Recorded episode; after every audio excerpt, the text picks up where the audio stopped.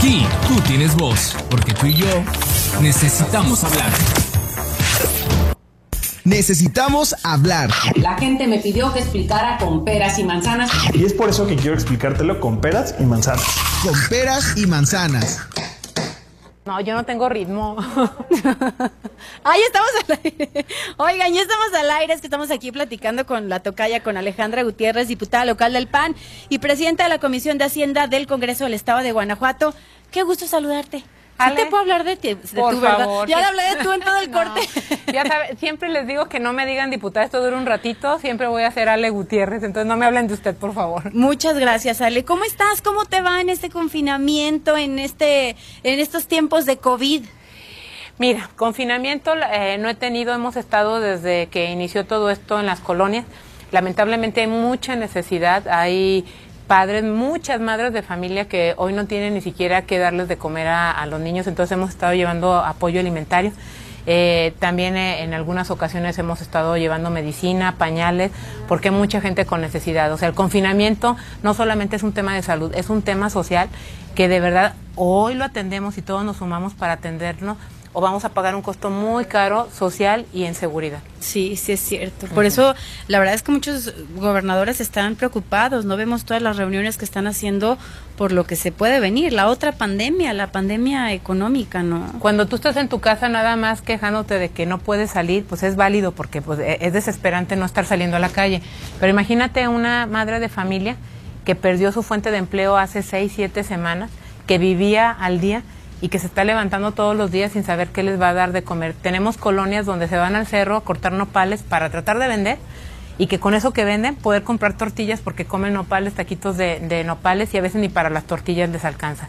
Cuando tienen dos, tres niños chiquitos, que ya no digo si no tienen para comer, mucho menos para un pañal o para medicina.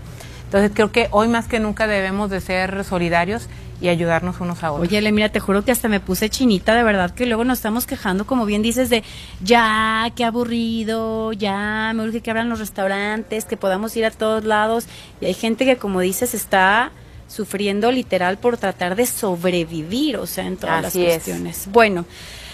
Ay, Ale, en fin, a ver, hay un tema que quisiera tratar contigo para el cual es el que te invité el día de hoy, para que me hables de lo que está pasando con los recursos del Fondo de Estabilización. Aquí las cosas se explican con peras y manzanas. Perfecto. Explícame primero lo primero.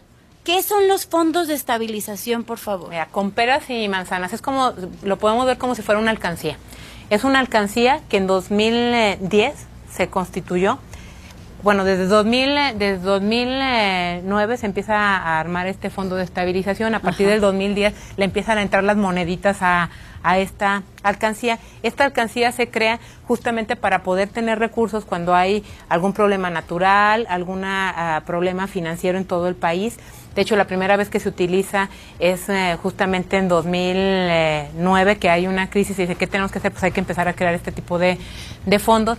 Y a partir del 2010 se le empieza a poner dinero a la, a la, a la alcancía. Empezó con 6 mil millones de pesos. A nivel federal. A nivel federal. Porque este fondo es para que cuando las entidades federativas o el país no, eh, tengan este tipo de problemas, pues de ahí se puede agarrar para poder eh, cubrirlas. A partir del 2018, cerró 2018 con 89 mil millones de pesos. Es cuando más dinero hubo en este fondo, porque no se había estado utilizando básicamente el fondo. La alcancía estaba íntegra, cada vez más chonchita. Imaginemos que el, el puerquito ya estaba gordito, ¿no? ¿Qué pasa? Que a partir del 2019 empiezan a, a- a romper la, la alcancía para sacar ah, dinero. En 2019 le sacaron a esa alcancía 30 mil millones de, de pesos. ¿Para y en, qué? Y en 2019 no había crisis con el COVID. O sea, el problema es que no supieron administrar bien los dineros federales, estuvieron estimando de manera errónea. Cuando un mal administrador llega a un negocio o es mal administrador eh, el padre o la madre de familia, pues obviamente gasta de manera inadecuada y deja en problemas financieros. A la familia es lo mismo que está pasando en gobierno federal. Hicieron estimaciones bien optimistas, dijeron que el dólar, el, el peso iba a estar mucho más arriba de lo que estimábamos, dijeron que el petróleo iba a estar mucho más alto de lo que estimaban y empezaron a gastar en cosas que no eran tan importantes, que no eran vitales y eh, no recibieron los recursos que se supone que ellos dijeron que iban a recibir cuando les estuvimos diciendo que ese recurso no iba a llegar porque estaban, ahora sí que creían, eh, hicieron de- fueron demasiados optimistas como si estuvieran en un parque de diversiones en lugar de ser un análisis concreto. Y entonces empiezan a gastar el, el dinero. Y, y hay un ejemplo muy claro también, con, ahora sí con peras y manzanas. Les digo que es como un padre responsable o un padre responsable. ¿Qué están haciendo? Como si fuera una familia irresponsable.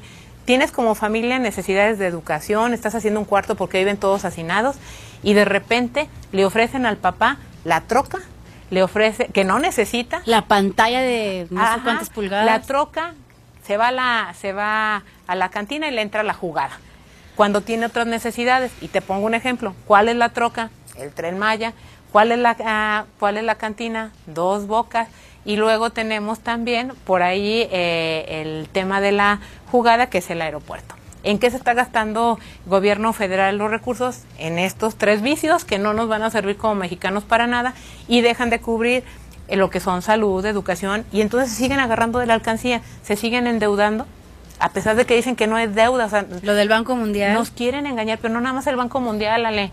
El tema, y también se les explicó con peras y manzanas, que desde el año pasado, que seguían diciendo, negando que había deuda, le sacamos la ley y los números de, su- de sus eh, informes trimestrales, donde se veía bien claramente cómo estaban incrementando de manera exponencial la, la deuda.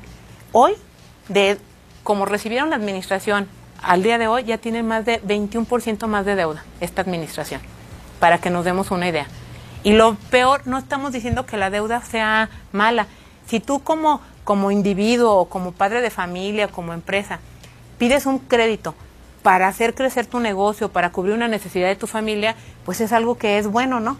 Pero cuando piden y no sabemos ni dónde se lo, se lo están gastando, pues eso es lo que es malo, porque no lo estamos viendo en las cosas que más necesitamos. Entonces, el fondo de estabilización es para estabilizar las finanzas, es la alcancía que ya rompieron y que prácticamente ya este año otra vez están de si nos dejaron solamente si ya le quitaron esos ah, esos 30, o sea, si quedan los ah, poquito más de 60, o sea, el problema es que ya lo empezaron a gastar ya ni siquiera eso tenemos.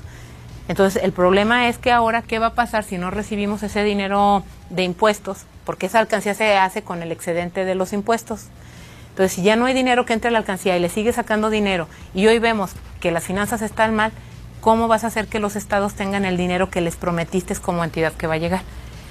Oye, ese es otro tema, ¿no? Traemos ahí una bronca grande con Federación en la cuestión de los recursos, ¿no? Se ha quejado en varias ocasiones el Estado de Guanajuato a través de sus diputados, a través del propio eh, gobernador, que los recursos no están llegando. Eh, mira, ya desde el primer trimestre eh, han estado dejando de llegar recursos. De hecho, el primer trimestre recibimos me- eh, 51 millones menos, pero eso es de lo que tiene que venir por fórmula, que es el dinero que, Ajá. que tiene que sustituirse con este fondo.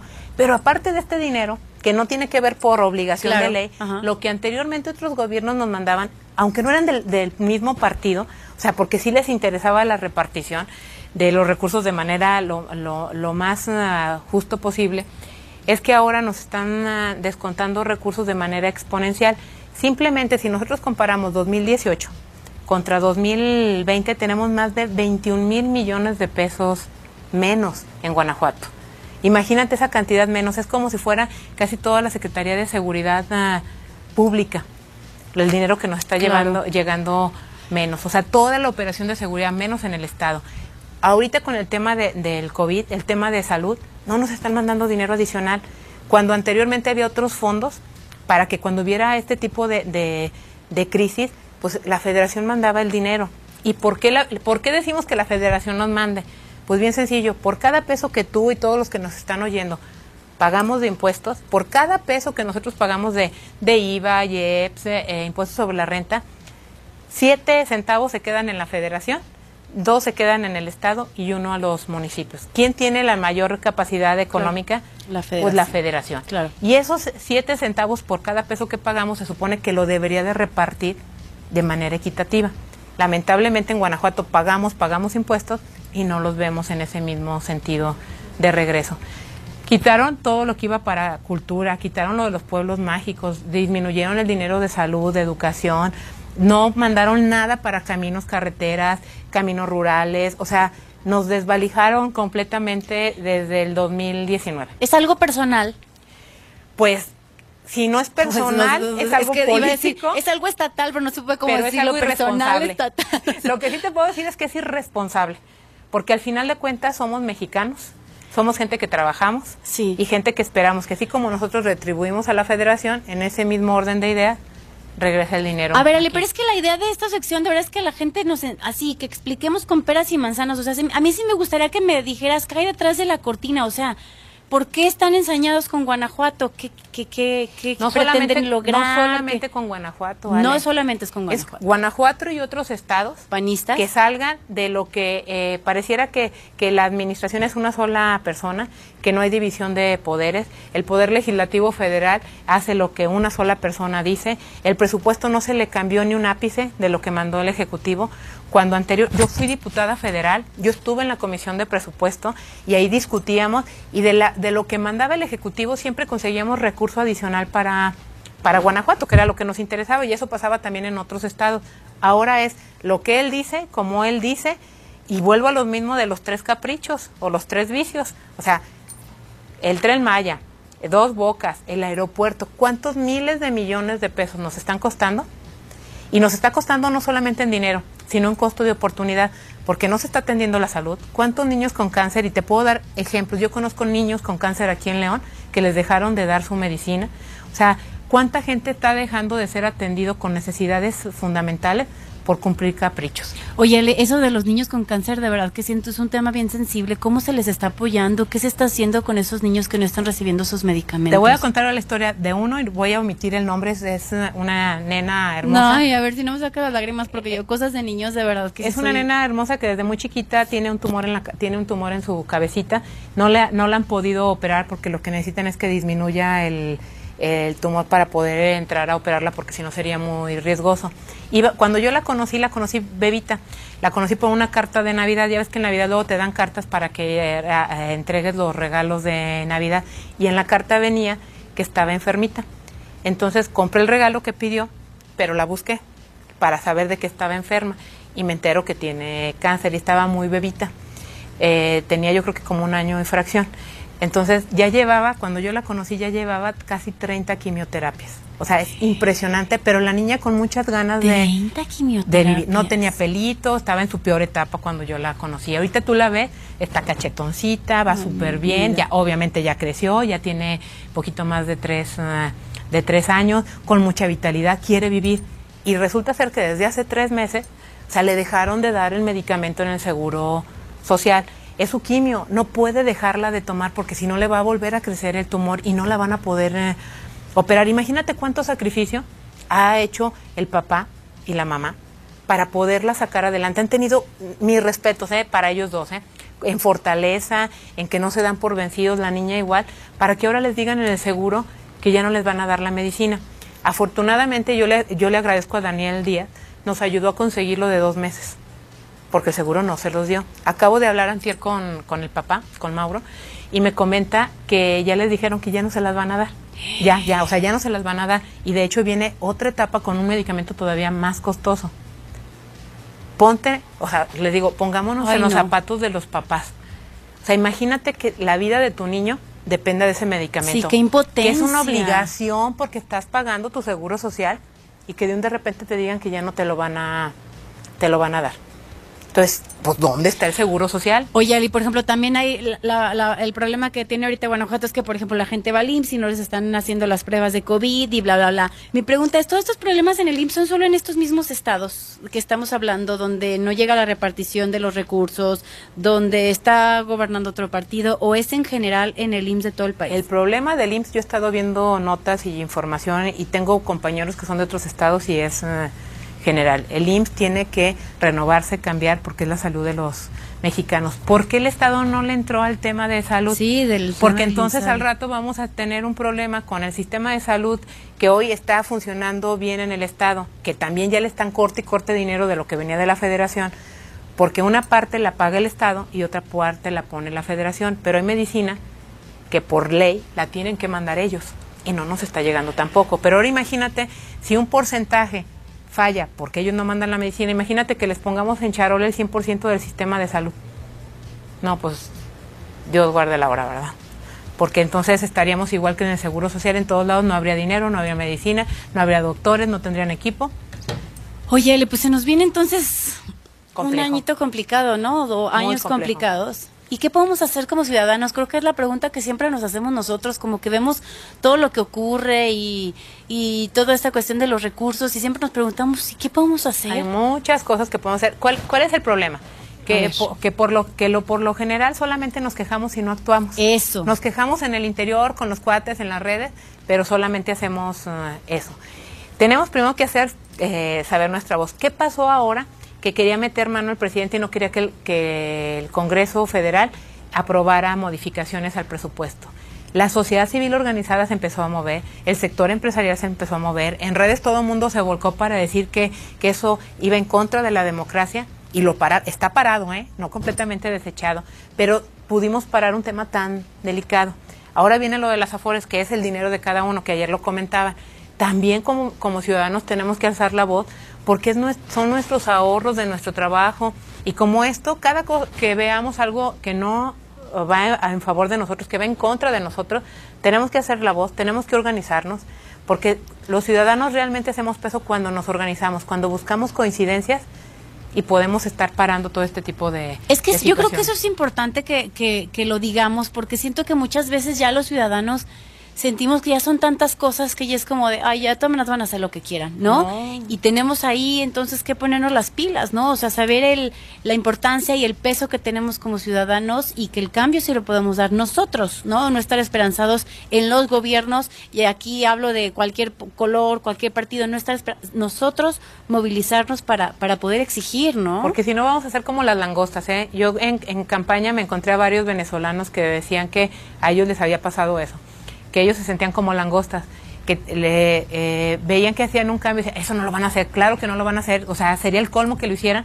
y se quedaban todos quietos y lo hacían. Y luego pasaba otra, no, no, no, es que no pueden llegar a ese punto y se quedaban todos eh, sin moverse y el gobierno actuaba.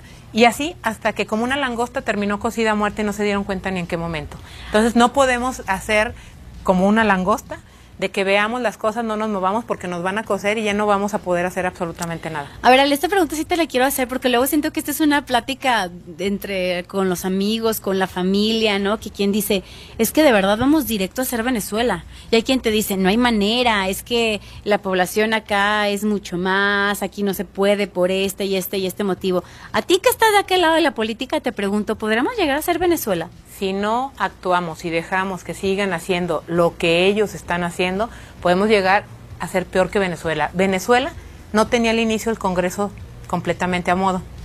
Nosotros hoy el, el gobierno en el poder tiene el Congreso a modo federal. Nuestra gran oportunidad, si me dices qué tenemos que hacer, es hacer un contrapeso. Vienen elecciones en 2021 y tenemos que lograr un contrapeso en el Congreso federal. Eso es fundamental, porque si no, nos va a pasar todo más rápido que en Venezuela. O sea, va a ser prenderle a fuego alto, no va a ser ni siquiera fuego lento y la langosta se va a cocer, pero rapidísimo. Ay, Dios mío. Bueno, para ni siquiera he leído los comentarios de las personas porque estoy acá platicando con Ale y, no he leído. Estoy con Alejandra Gutiérrez, diputada local del PAN y presidenta de la Comisión de Hacienda del Congreso del Estado de Guanajuato. Oye, Ale, antes de leer los comentarios, también quiero, eh, no te puedo decir sin que yo hable de este tema contigo porque, o sea, si ustedes se meten al Facebook de Ale, todas las fotos, el 99% es de perritos y el otro 1% de Ale con su esposo. ¿Sí o no? ¿Sí o no? Eh, de verdad, te encantan los perros, o sea, Los animales en general, ¿eh? los animales en general. Y aparte, bueno, yo te sigo en las redes sociales desde hace mucho tiempo y, y me sorprende cómo Ale, o sea, me acuerdo una vez, creo que fue tu esposo, Lalo, que está aquí con nosotros, creo que iban saliendo de una boda o iban a una boda. Salimos de una boda en la Fue hace años, ¿no?